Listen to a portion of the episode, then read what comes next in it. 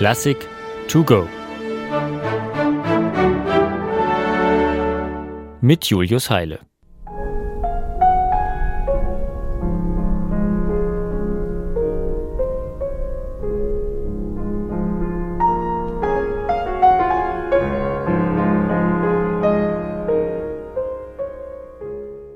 Direkt am Ufer des Vierwaldstätter Sees in der Schweiz, da wo Normalsterbliche gar nicht erst nach Immobilien Ausschau zu halten brauchen, ließ Sergei Rachmaninow einst eine exklusive Villa errichten. Als Starpianist in den USA hatte der Russe ein beträchtliches Vermögen eingespielt. Das reichte nicht nur für ein solches Anwesen samt Motorboot und schicken Limousinen, sondern ermöglichte ihm ab den 1930er Jahren zunehmend auch Verschnaufpausen vom stressigen Solistenleben.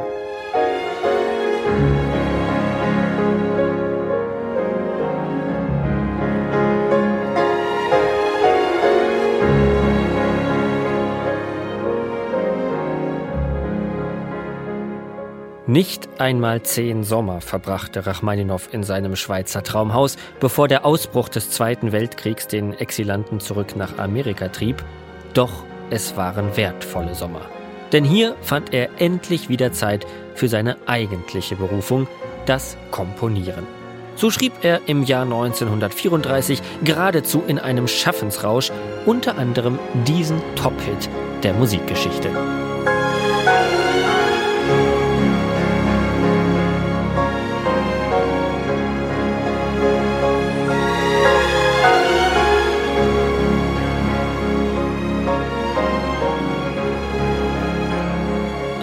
Melodie zum Dahinschmelzen, bekannt aus Film und Fernsehen.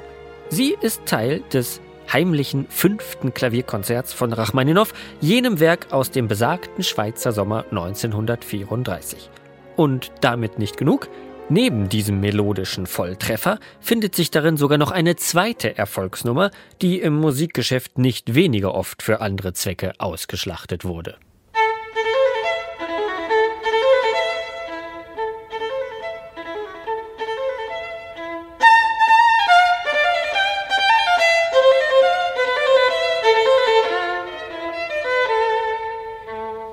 Die Caprice Nummer 24, komponiert vom legendären Geigenvirtuosen Niccolo Paganini. Der Witz ist nun, die beiden gehörten Hits tauchen natürlich nicht zufällig im selben Stück auf. Sie haben tatsächlich direkt etwas miteinander zu tun. Die hochromantische Rachmaninow-Melodie ist nämlich in Wirklichkeit bloß eine Variation des Paganini-Themas, wenn auch zugegeben eine sehr freie.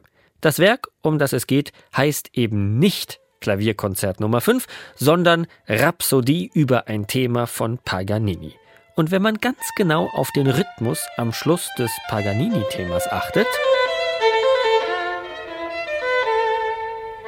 dann erkennt man vielleicht auch die Parallele zum Anfang der berühmten Rachmaninow-Melodie.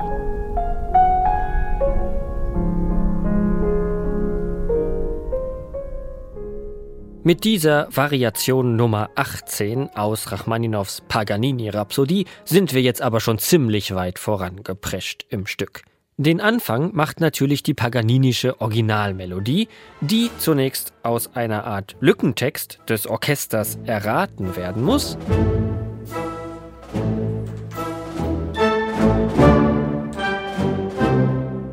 bevor sie dann in Gänze vorgestellt wird.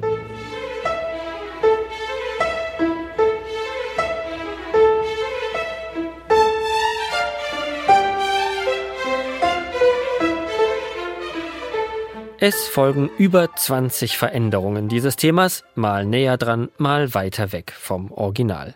Und in Variation Nummer 7 bemüht Rachmaninow außer seinem Paganini sogar noch eine weltbekannte Melodie.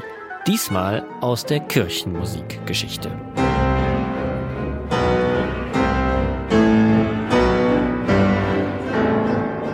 Das Dies Irae ein mittelalterlicher Hymnus aus der Totenmesse der römisch-katholischen Kirche. Was hat der denn nun in Rachmaninows Paganini-Rhapsodie zu suchen? Nach eigener Aussage hat sich der Komponist auf eine alte Legende bezogen, nach der der Teufelsgeiger Paganini seine Seele an den Teufel verkauft haben soll. So wollte er nicht nur der perfekte Virtuose werden, sondern auch die Liebe einer Frau gewinnen. Das Dies Irae Motiv steht also für den Teufel, das Paganini-Thema natürlich für den Geiger selbst und in der berühmten 18. Variation wäre sozusagen der Erfolg des guten Geschäfts zu hören. Die Liebe, die Paganini durch seinen dämonischen Pakt erfahren darf.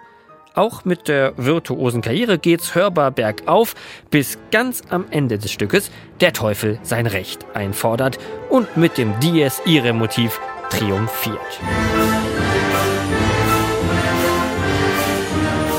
Rachmaninow teilte zwar vieles mit Paganini, zum Glück aber nicht dieses Schicksal. Er spielte seine Rhapsodie ganz ohne jenseitige Hilfe bravourös am Klavier und konnte den Luxus seiner Schweizer Villa noch ein paar Jahre genießen. Eine digitale Werkeinführung des Norddeutschen Rundfunks. Weitere Folgen finden Sie unter ndr.de-classic to go.